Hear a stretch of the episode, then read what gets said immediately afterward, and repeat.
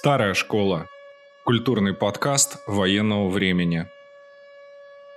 Всем привет, это Старая школа, и это наш, наконец-то, 30-й выпуск. А последние три месяца мы ничего не выпускали, потому что началась война.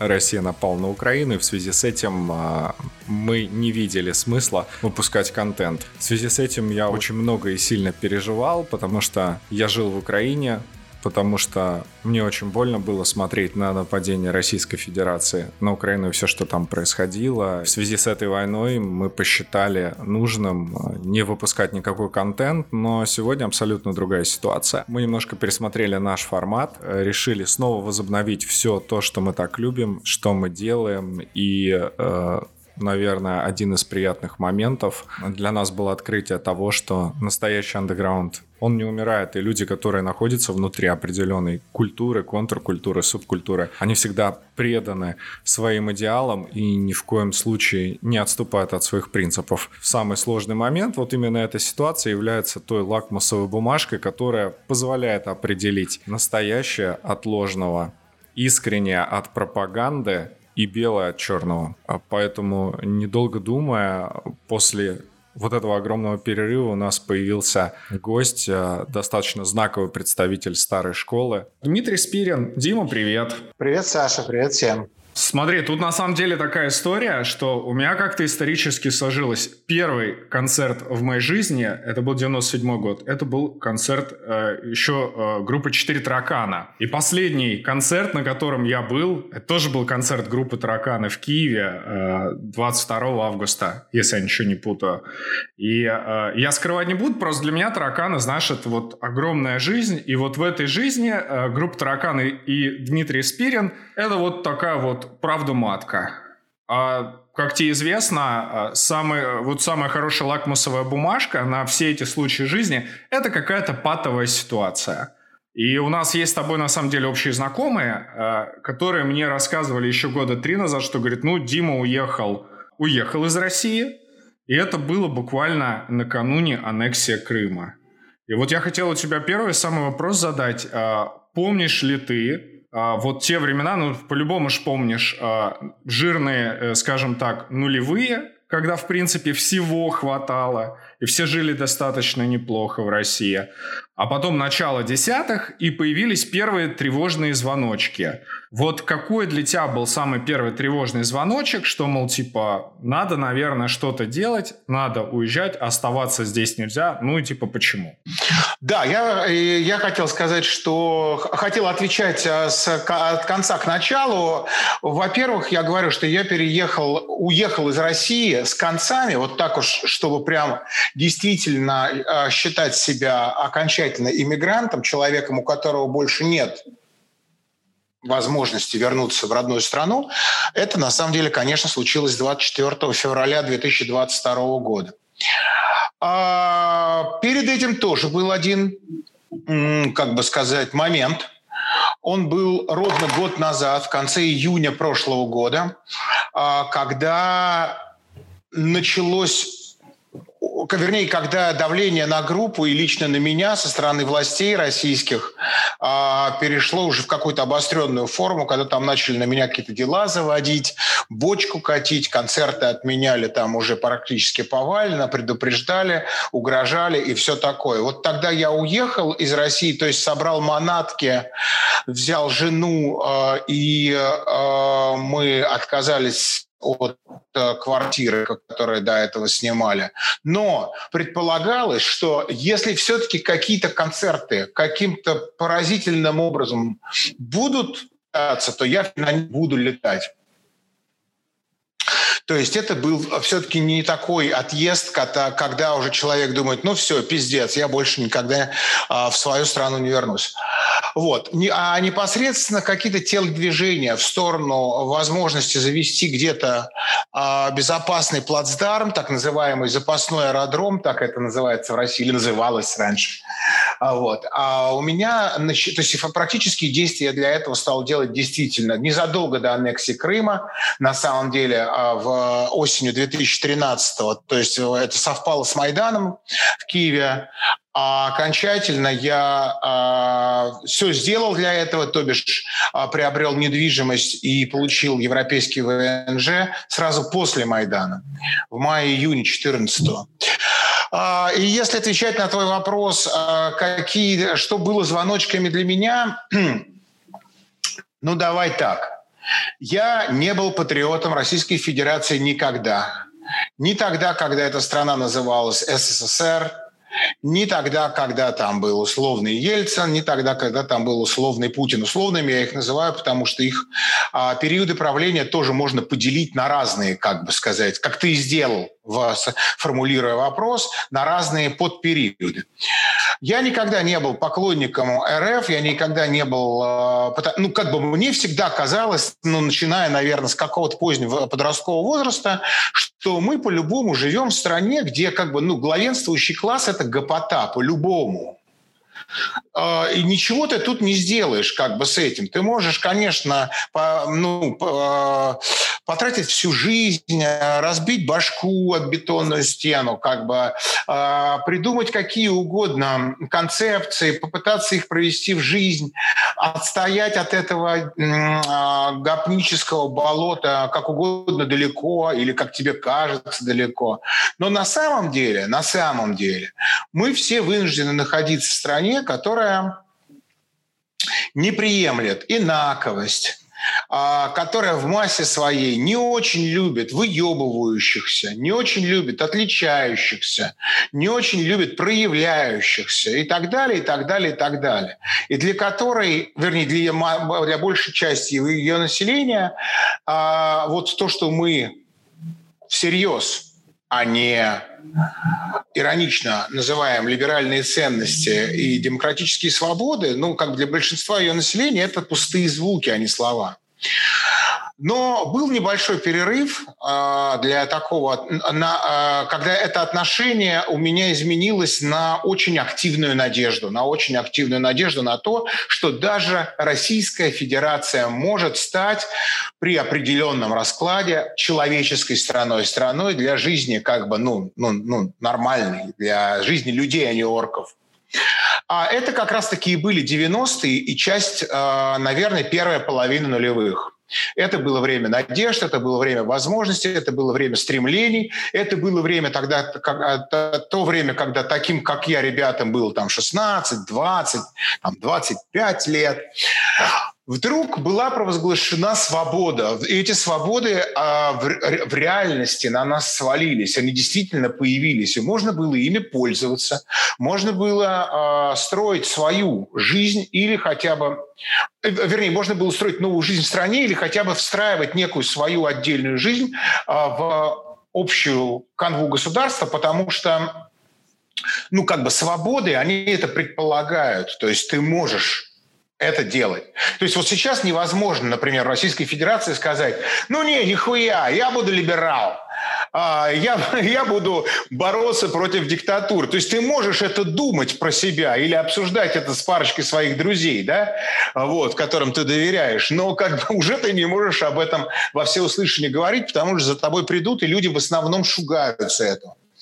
Так вот, 90-е э, и начало нулевых, первая половина нулевых, они действительно, это было действительно время надежды, это было действительно время, когда я, моя вера в то, что ничего в этой стране толкового никогда не выйдет у таких ребят, как я, серьезно пошатнулась. Она сменилась на такую прям конкретную надежду. И я, главное, чувствовал себя частью а, этих процессов, которые делают эту страну нормальной, которые, которые начинают затачивать ее под э, ну, как бы, ну, ну, нормальное, обычное европейское либеральное государство.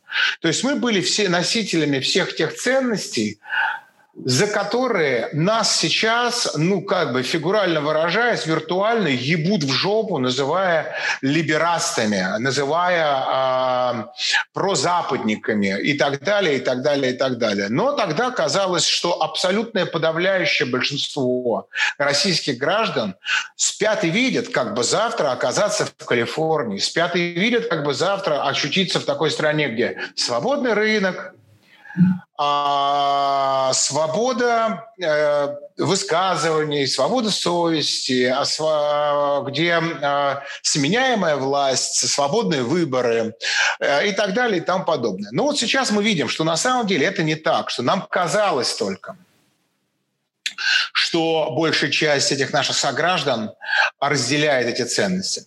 Поэтому, отвечая на твой вопрос, а, я с самого начала сомневался в том, что это клевая страна. Вот. Мне с самого начала, ну, что такое самое начало? Ну, наверное, лет 15-16. Вот примерно, наверное, с этого периода мне казалось, что ну, мне было бы, наверное, неплохо со временем куда-то уехать и где-то там жить, в другом месте.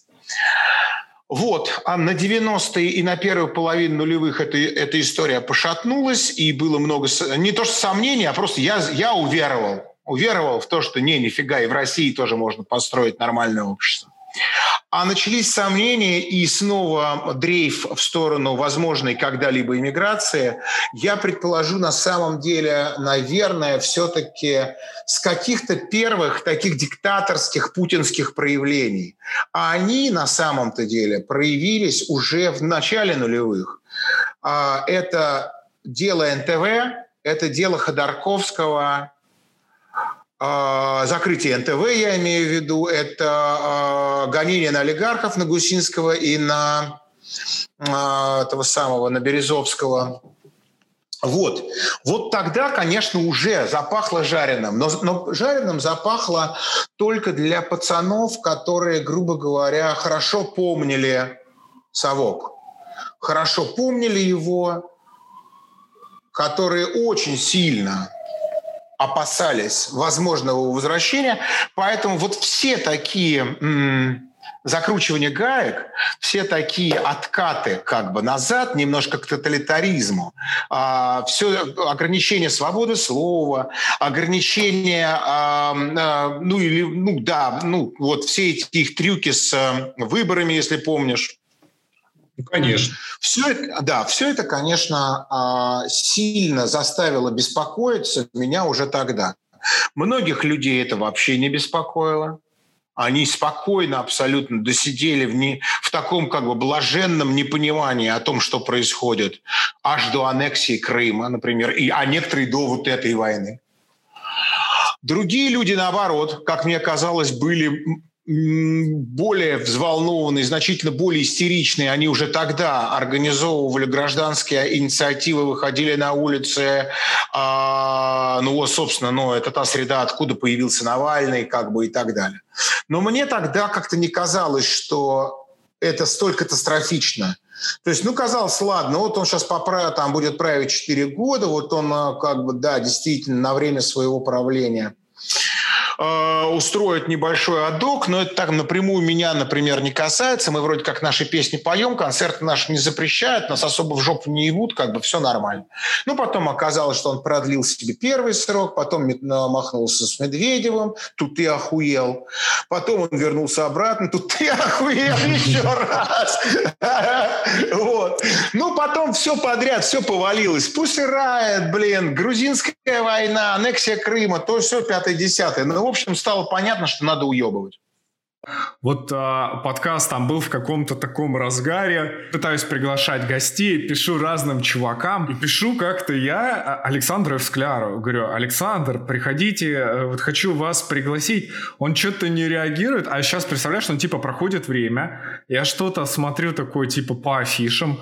И вижу там, знаешь, вот эти вот афиши, где там а, условно там что-то Новосибирск, Томск, за Россию, за победу. Смотрю там Александр Евскляр Скляр. И вот ты знаешь, вот в этом моменте я, конечно, тоже немножко... Ну, я тебе скажу так, э, знаешь, в чем суть? Я так понял, что есть расколы среди музыкантов. Потому что я вот, ну, мы читаем там все новости, мы видим, вот Би-2 там что-то попытались, пацаны сказали, не, мы там вообще выступать не будем, Мани же что-то попробовала, там вообще и срезали с выступления. Вся вот эта вот дичь. И к чему я веду вопрос? Я так понял, что среди музыкантов тараканы тоже, наверное, были какие-то разговоры, и тоже, наверное, позиция не у всех такая, как у тебя. Ну, мне, по крайней мере, показалось. А, да, к сожалению, а, такая позиция, как у меня, не у всех. И, э, к сожалению, приходится констатировать, что вообще как бы это очень сложная ситуация сделать так, чтобы у тебя в группе все топили, все поголовно топили за то же, за что и ты. То есть это прям вообще, как бы, я не представляю, вот как, например, антифлаг существует. Да, группа, которая там в каждой практически своей песне, там в каждом своем творческом акте так или иначе выражает свою политическую либо социальную, э, политическое либо социальное отношение к чему-то, ко многим вещам, ко многим язвам, как мировым, так и американским. И получается, что все четверо под это подписываются. Я тоже думал, что в тараканах вот так. Я тоже очень долгое время думал, что так. Потому что мне никто никогда как бы ну, не выражал а, свое сомнение в то, что вот я, ну не знаю, принес текст, ну, например, песни, что я могу изменить. Никто не, не, ну, не, не, не, не, не высказал никакого сомнения. Принес текст там песни, к примеру, э, э, и ничего, кроме правды. Там, ну, много у нас там разных таких песен есть, и никто там ни слова не высказал. Но оказалось, что война это, а для нас чуть раньше, для нас давление, давление, еще довоенное давление на нас с отменами и так далее. Вот это оказалось как бы лакмусовой бумажкой. То есть у нас нет в группе топил за Путина. У нас нет в группе топил за войну. Но у нас в группе есть человек, который считает искренне, что неважно, война, не война, диктатура, не диктатура. Ты, если музыкант, твое дело петь песни, а не высказываться по политическим вопросам.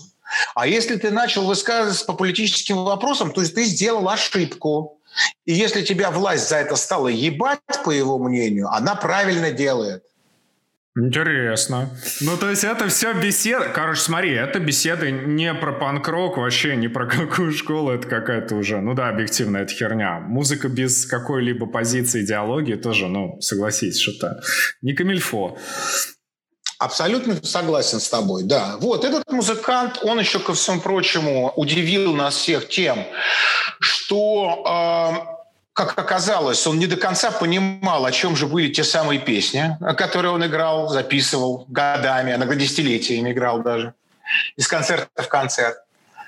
Он был э, неприятно удивлен, когда ему пояснили, о чем это и про что это. Вот. Здесь я вспомнил сразу же большое количество наших поклонников, которые тоже мне пытались что-то предъявлять а, за позицию, за антипутинизм и проукраинизм, за либерализм, за э, э, как бы, э, демократство. И я в шутку этих людей называл людьми, которые песни слушали жопой, потому что мне казалось, что мы в песнях выражали, выражали настолько все четко, понятно, внятно и в лоб, что ошибиться было сложно. Однако они ошибились. И тут, мы, и тут мне мой соратник э, э, высказывает, как бы сказать, э, рассказывает о том, ну, видно по нему, что он как бы, ну, не врубался, не врубается. О чем же там ему приходилось играть. Вот. А, есть три, я предположу, типа а, российских музыкантов, которые, если мы а, исключаем, выносим за скобки тех, кто, как и я, покинули Россию и пока решили там не выступать. Вот из оставшихся Галанин, Скляр, Вадим Самойлов, Илья Черт, а, Чечерина, Кинчев и так далее. Это вот топилы. а люди, которые целиком и полностью разделяют идею о том, что западный мир есть зло, либерализм и, демокра... и, дем... и демократия западного толка есть зло, что западный мир пошел войну, войной на Святую Русь, и Святую Русь надо отбить. И поэтому они, они так себе представляют а, военную операцию Путина в Украине, то есть ровно так, как он ее и преподносит. И они разделяют эту точку зрения. Есть те музыканты, которые пытаются хоть как-то, оставаясь в России, проявляться. Проявляться антипутинским, антивоенно, проукраински.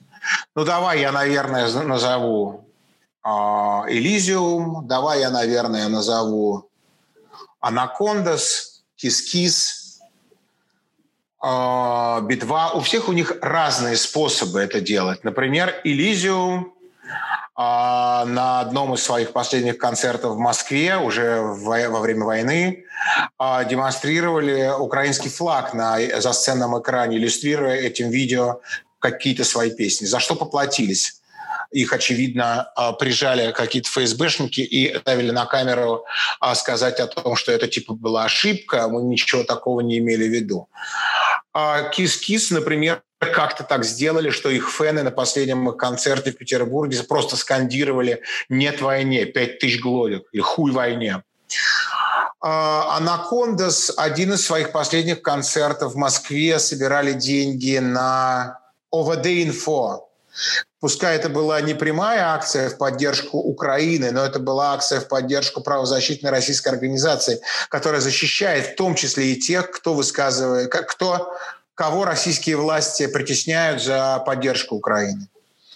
Ну, а Би-2 хотели, очевидно, как-то проскочить, но тут кто-то им то ли в Томске, то ли в Омске вывесил баннер, под которым они уже играть не смогли. Ну, то есть я имею в виду, что это очень разные формы. У разных артистов разные формы выражения своего этого мнения, тем не менее, они все так или иначе выражают. Есть третий, наверное, это самый-самый-самый распространенный а, тип – оставшихся в России рок-музыкантов, это все те, кто будут, будут, будет этим летом играть на фестивалях.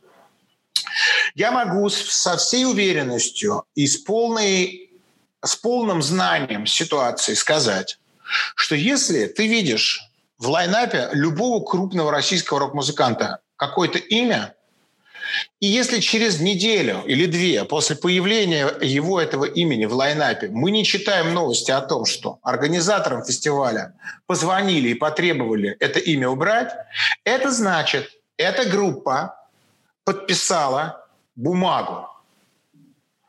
И в этой бумаге написано, что они гарантируют со своей стороны отсутствие каких-либо антивоенных, политических, антипутинских, проукраинских, песен, заявлений, лозунгов, демонстрации атрибутики со сцены и так далее. Это на 100%. Сейчас по-другому в России не получается. То есть это люди, которые согласились подписаться под бумагой о том, что они не будут со сцены проявлять свое отношение, возможно, отрицательное, к войне России в Украине. Слушай, у меня вот такой вопрос возник. А, мы все с тобой прекрасно знаем эту группу. Группа «Смех». Вот группа «Смех» будет играть этим летом? Или все-таки... Я уверен, что они будут играть.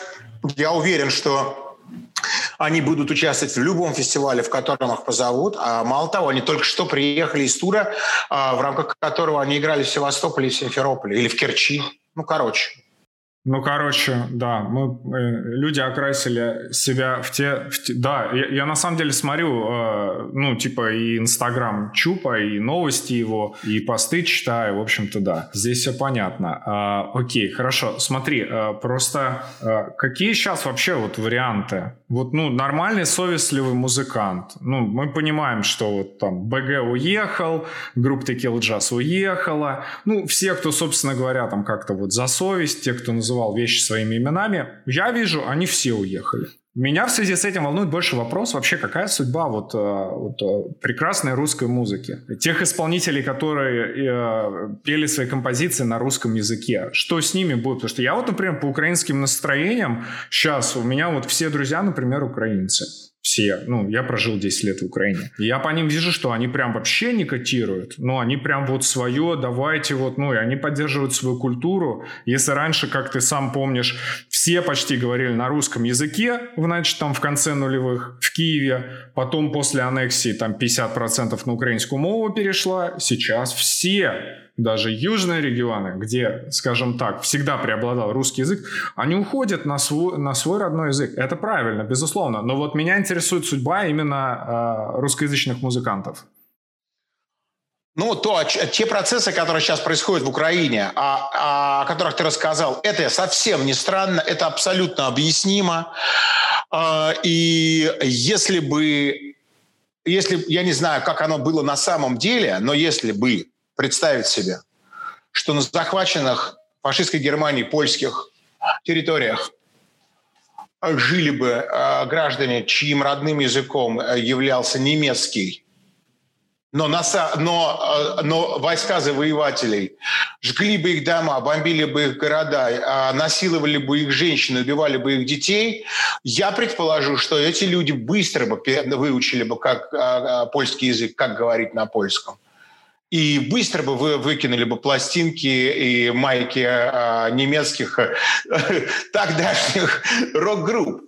Это не странно. А, любой а, начинающий политолог а, скажет себе, что путинская цель спасти русскоязычное население, завоевать доверие и симпатии русскоязычного населения, денацифицировать Украину как, или как минимум восточную часть Украины, эти цели провалились из-за тех, из-за тех а, способов, которые были выбраны, а именно полномасштабное военное а, вторжение, причем военное вторжение, которое имеет все признаки безжалостного и кровавого.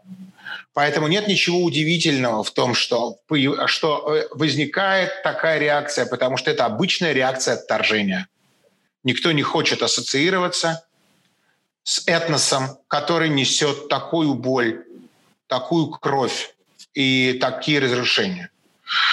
Что касается оставшихся в России э, рок-музыкантов, то я не могу говорить, я не могу давать им советы, я не могу им давать сценарии или рецепты, того, как им следует себя вести.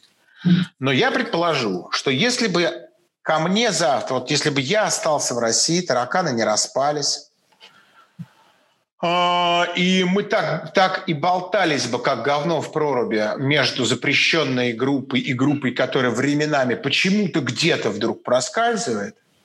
И если бы ко мне пришли, пришел мой менеджер и сказал, вот ты знаешь, Димон, нас, э, мы букируемся на Доброфест – или на фестиваль «Панк Рупор».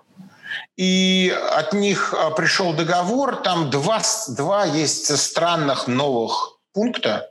Вот я тебе их пересылаю, прочитай.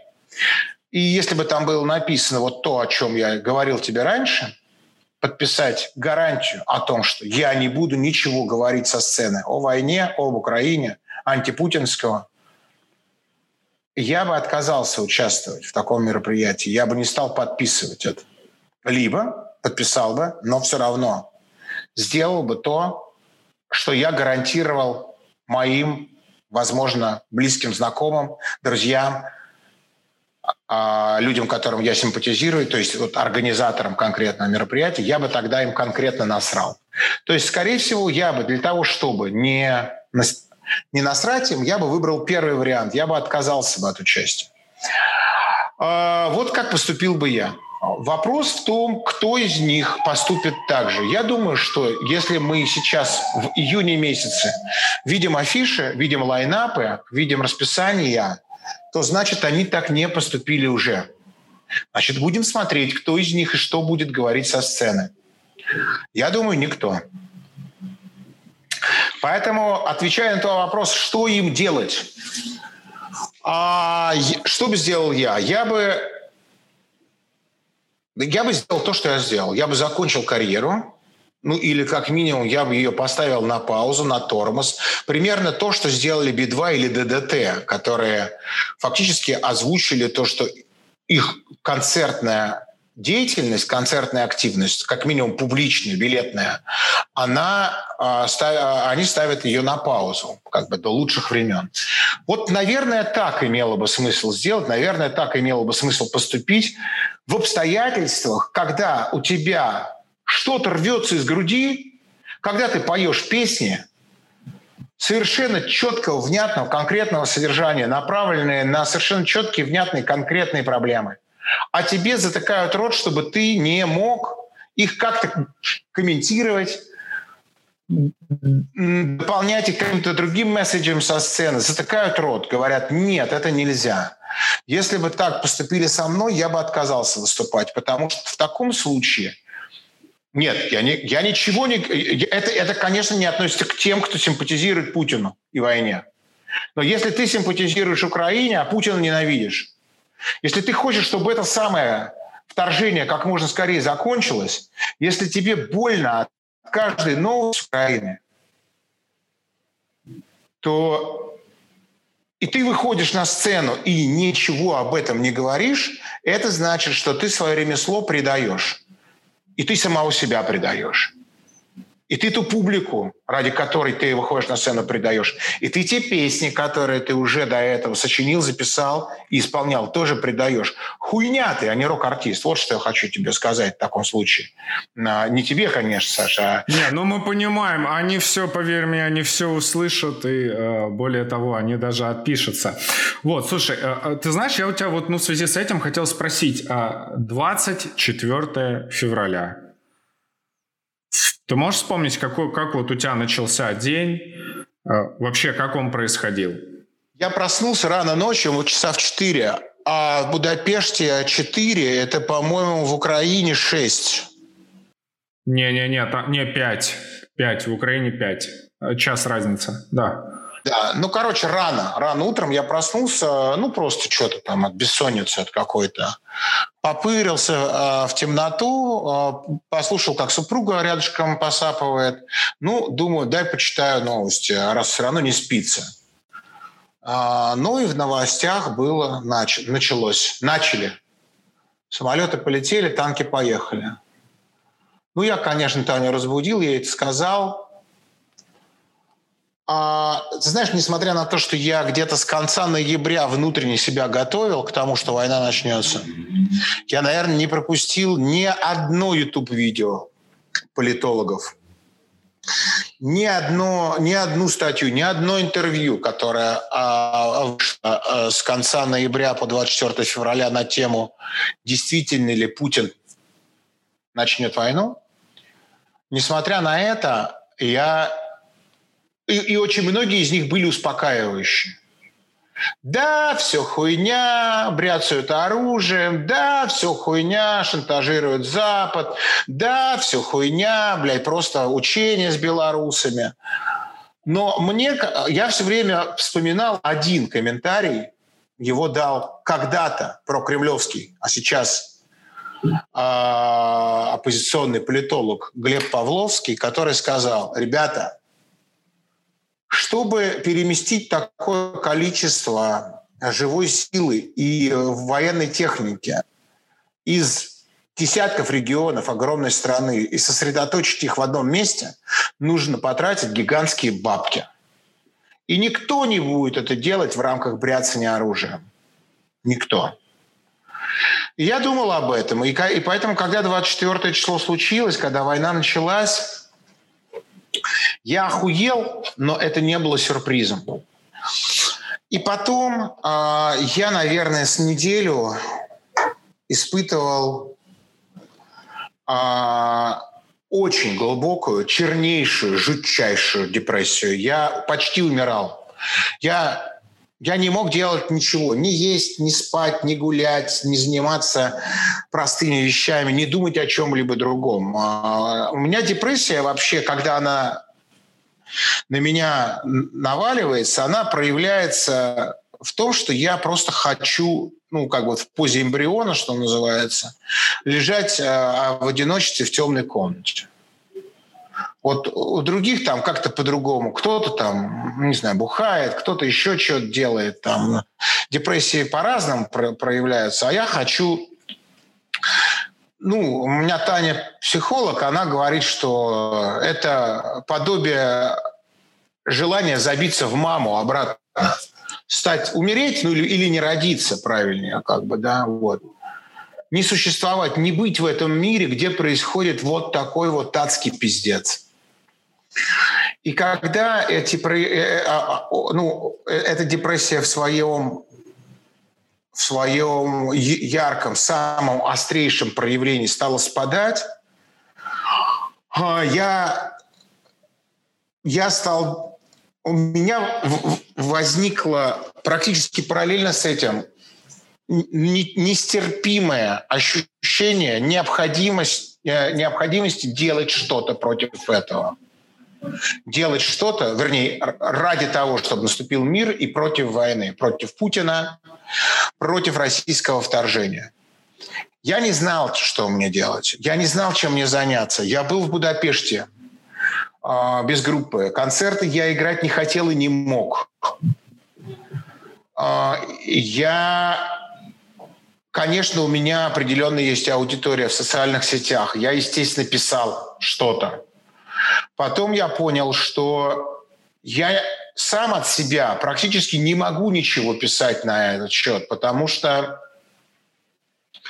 у меня как будто бы ком в горле. Я не могу сказать своих мыслей. Но есть огромное количество публикаций на тогда еще не совсем заблокированных России оппозиционных порталах и ресурсах, которые бы я мог транслировать в своих соцсетях. Я принялся делать это. А, абсолютно маниакально, абсолютно бесконечно. У меня, у меня были дни в, в первый, наверное, месяц войны, где у меня выходило на Инстаграме с автоматическим перепостом на Фейсбук до 30 постов. Ну, тогда... Делать хоть как-то быть полезным, хоть как-то что-то делать для того, чтобы э, эту кошмарную ситуацию э, угнездить внутри себя, чтобы каким-то образом с ней начать существовать. Потому что война, это был, э, когда она началась, и до сих пор э, она... Это была концепция, и, э, с которой мое ну, как бы сознание человеческое не способно подружиться. То есть я не могу никак свыкнуться с этим. Я, я, уже, я до сих пор просыпаюсь каждый день утром ну и, блядь, я возвращаюсь в страшный сон. То есть я вспоминаю, что, что, что я, я возвращаюсь в мир, где идет война. Война России с Украиной. Ну, это, блядь, немыслимая поеботина. Это просто нет ничего хуже, что только можно было бы придумать. То есть это просто библейская цитата, понимаешь, брат на брата. Хотя я знаю, что многие украинцы, которые меня сейчас услышат, э, наверное, усмехнулись и пожали плечами, потому что какое уж тут братство, но, блядь, я из СССР. Мы э, были все, как бы, 15 республик, 15 сестер. А, это так, как я отношусь к украинскому народу.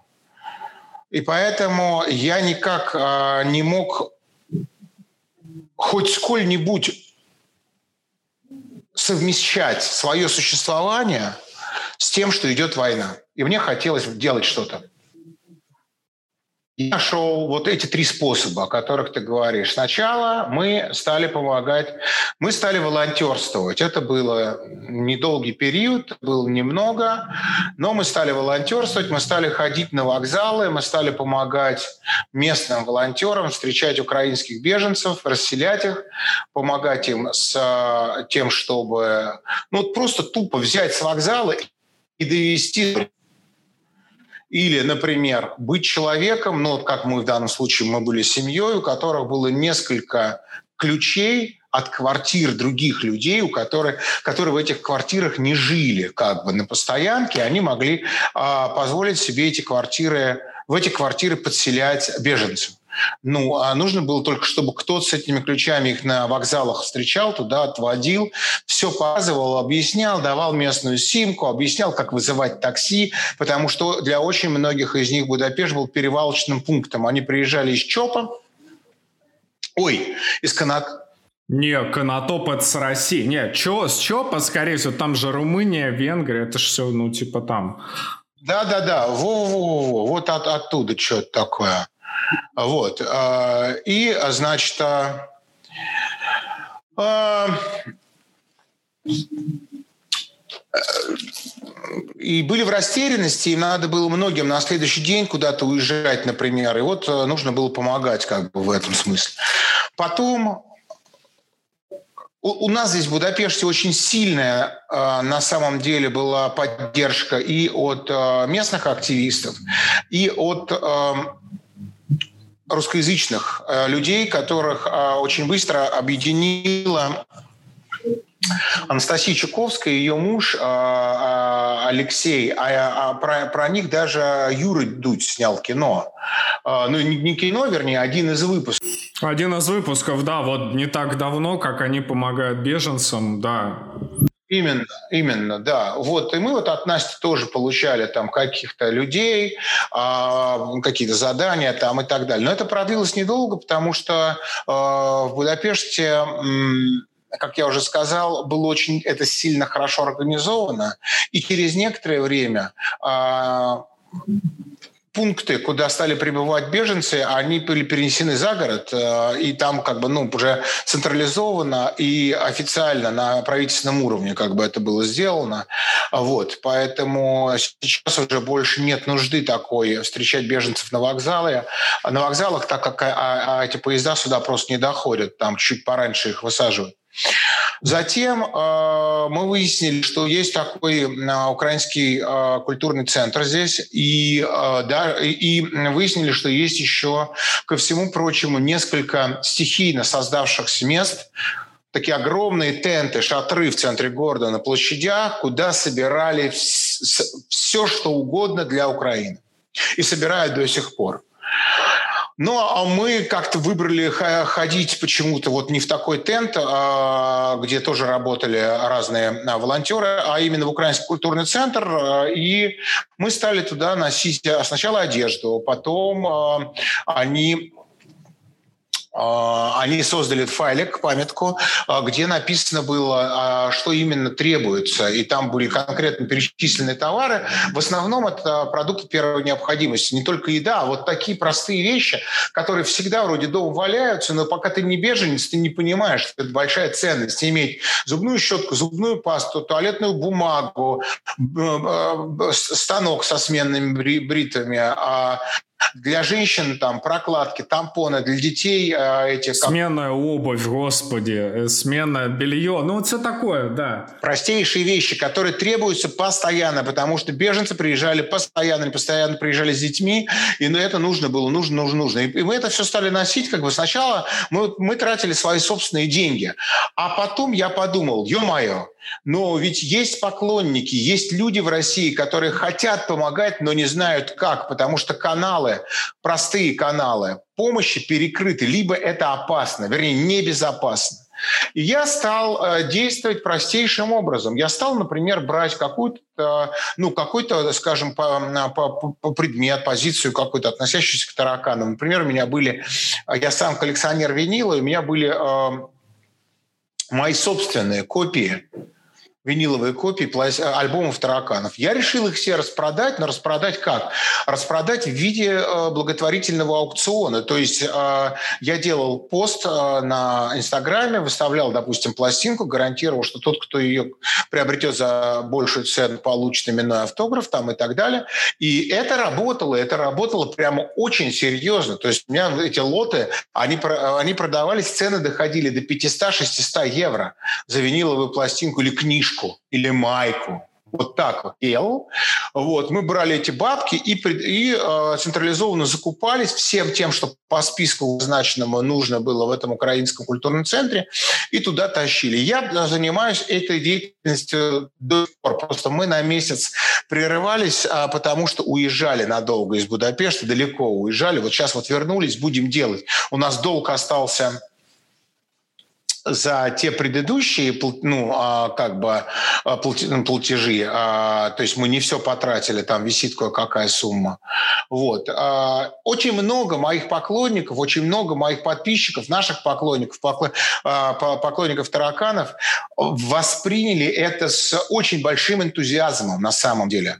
И огромное их число, они даже не хотели ничего покупать, а просто, Димон, как мы можем бабки переслать?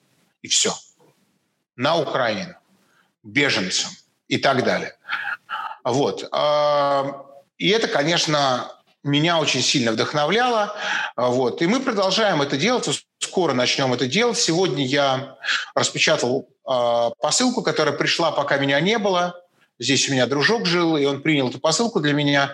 При, прилетело с э, производства, винилового производства из Сталина 10 копий только что вышедшего альбома а, «Посадки нет». Вернее, ну, вышел, вернее, альбом-то вышел в 98-м, а вот только что вышел а, он впервые на, на виниле. Вот тоже буду делать этот самый а, а, аукцион. Вот. И, соответственно, аккумулируются деньги немалые.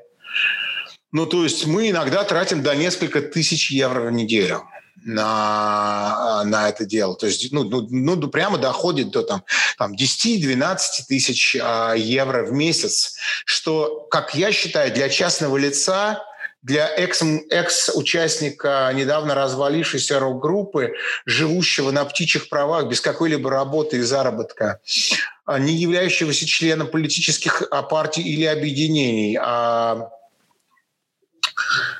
ну, это, это, это более чем ну, ну, нормально и пиздато, а потому что ну, ну, как бы люди значительно более угнездившиеся за границей, значительно более пустивший там корни, имеющий бизнес или работу, и то, на, и то многие, ну, как бы не заморачиваются так. Или не получается просто. Ну, а обстоятельства абсолютно разные просто. У, у всех правило. разные обстоятельства. Абсолютно. И третья, да, и третья активность – это тот самый акустический сольный э, тур благотворительный, о котором ты упомянул. Я действительно первые пару месяцев э, войны вообще не представлял себе, как именно я когда-нибудь вернусь к какому-то песенному творчеству. Неважно, сочинение или исполнение, мне казалось, что у меня отрезало до конца жизни, потому что у меня не было вообще. Не было, и на самом деле нет до сих пор никакого желания петь, выступать, развлекать в той или иной степени. Ну, ведь музыкальный концерт в любом случае, он а, имеет, несет в себе как минимум элементы развлекательного мероприятия, ведь это не ну, конечно. политический. Вот, а вас, и в особенности сочинять что-то новое. А, я ужасно как бы разочарован в этой деятельности. Ну вот, совсем никак не вдохновлен на какие-то новые творческие шаги, даже которые касаются простого выступления. Но в какой-то момент я был очень сильно вдохновлен примером моих коллег. А, в первую очередь это Сергей Михалок, а, Лепис Трубецкой, Нойз и Монеточка, и также вот этот вот пэк а, из порнофильма «Фейс и нервы». Ну, потому что я понял, что это действенная хуйня. Вот чем надо заниматься. Надо перешагнуть как бы через свое «не хочу, не могу». Надо перешагнуть через свое вот это вот как бы нежелание делать это только потому, что у меня к этому душа не лежит, или я не чувствую к этому тяги.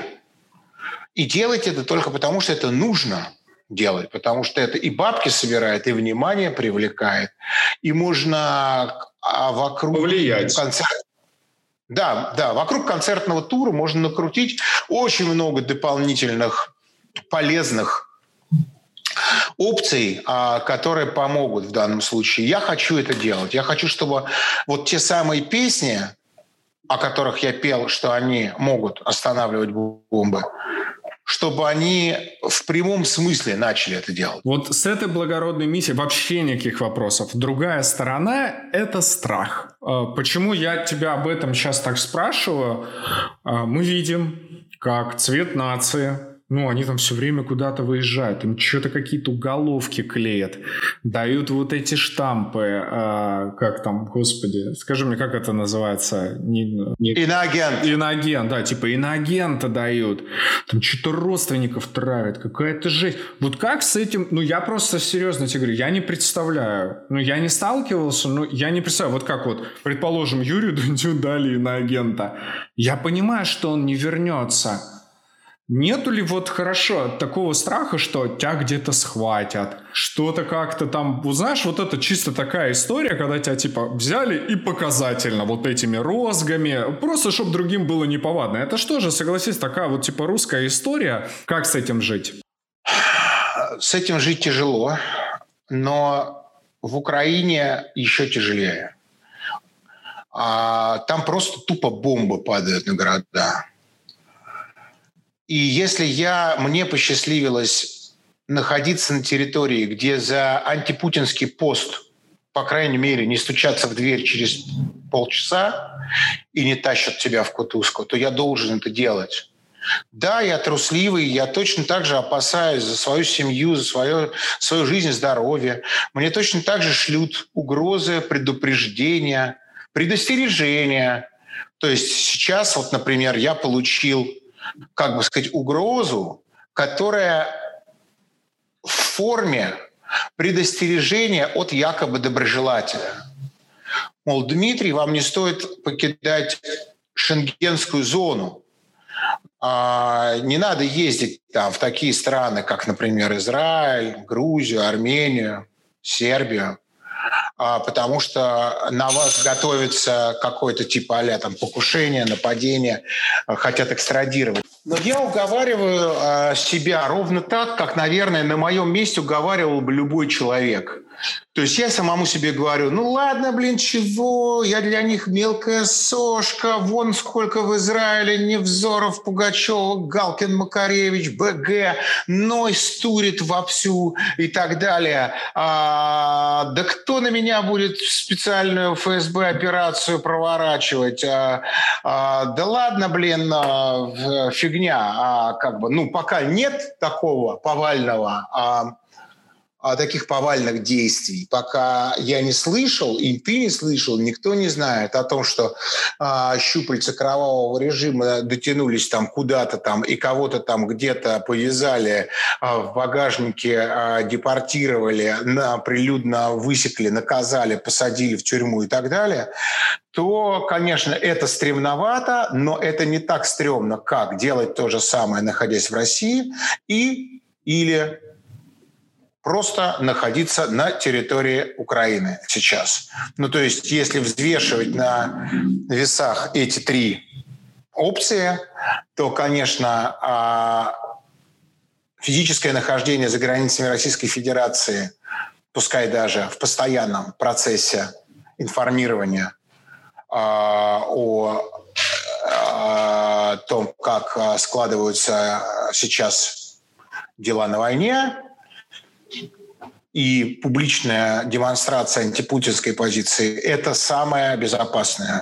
Слушай, я, знаешь, просто иногда смотрю на Германию, что там происходит, и вот там, знаешь, такое, с одной стороны, там типа есть беженцы, с другой стороны, а, я вот, например, очень хорошо знаю аудиторию, которые после Советского Союза, а, так называемые поволжские немцы, вернулись в Альма-Мутор. Огромная биполярочка, потому что, с одной стороны, знаешь, типа беженцы, а с другой стороны, вот эти люди, которые с российскими корнями, но, наверное, до конца а, не вникающие в ситуацию и симпатизирующие Путину. И просто я к чему это все веду? Вот когда ты говоришь, что, типа, кто-то тебе там угрожает, говорит, не стоит вам покидать шенгенскую шенгенскую зону. Меня всегда, типа, интересует вопрос, вот, типа, что там в Армении, в Грузии, типа, выше риск, а чем шенгенская зона отличается от того риска, когда, условно, а, Венгрия такая же симпатизирующая режиму, по сути, а Германия тоже какая-то такая, знаешь, ну, как по мне, э, биполярочка легкая, поэтому в целом...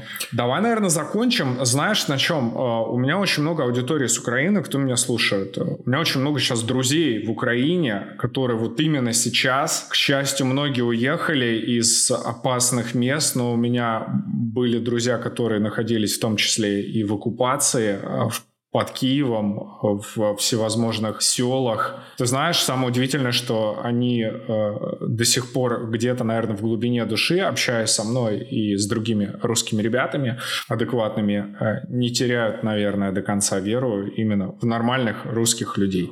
Я просто хотел бы напоследок попросить тебя э, сказать пару слов именно для украинцев, ребята, держитесь сколько можете, потому что вы на самом деле сейчас на своих плечах, своей кровью а, спасаете мир. Я в это искренне верю. Спасайте мир, а, спасайте Россию.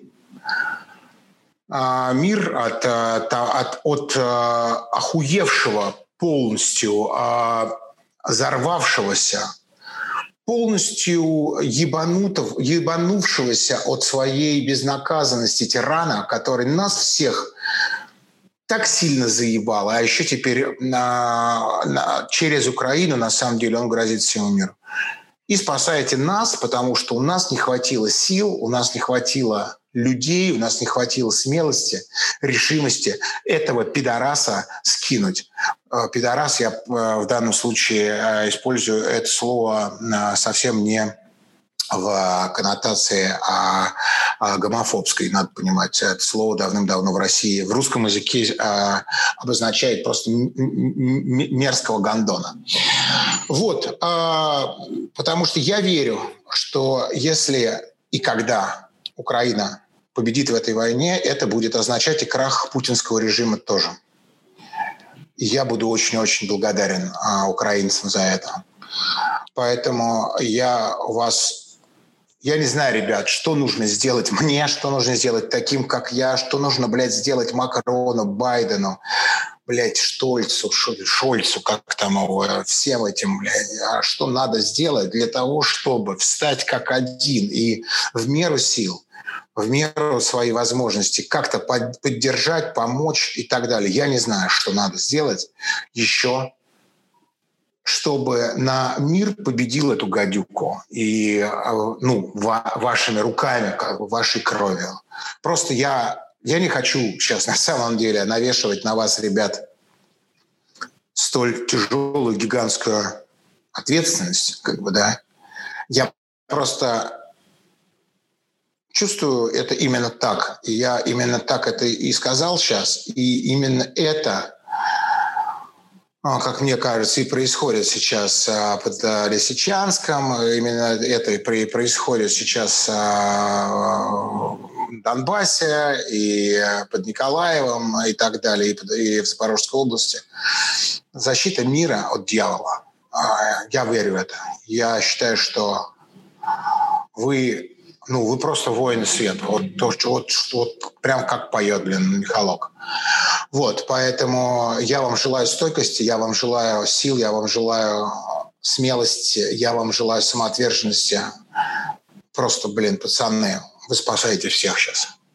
Дим, от себя хочу поблагодарить э, за этот выпуск. Э, и ты знаешь, э, поскольку э, панк-рок полюбил я благодаря группе «Четыре таракана», я вот всю жизнь свою встречу с тобой представлял на самом деле немножко не так. Но уже сложилось как сложилось. Я благодарен тебе за искренность, э, благодарен тебе за твою позицию и за то, что на самом деле этим выпуском ты позволил э, мне и подкасту «Старая школа» прервать э, вот эту паузу. Потому что так вот, если чуть-чуть отвлечься от эфира, э, на самом деле, знаешь, как это было? Э, у меня прям буквально за два дня или за три дня до войны вышел выпуск э, с паштетом Филипенко, и э, у меня прям вот, ну, знаешь, прям вот когда идет типа в гору, и все резко, но когда наступила война, у меня не было ни сил, э, ну, никаких либо там моральных обязательств продолжать все это веселье. Но благодаря тебе, ты знаешь, мне теперь понятно, какими будут мои эфиры, мне абсолютно точно ясно, кто будут мои следующие гости, и я тебя искренне благодарю от лица всей старой школы. Нашим слушателям и подписчикам хочу напомнить, что сегодня у нас в гостях был Дмитрий Спирин. Дима, спасибо. Спасибо большое. До свидания. Старая школа. Культурный подкаст военного времени.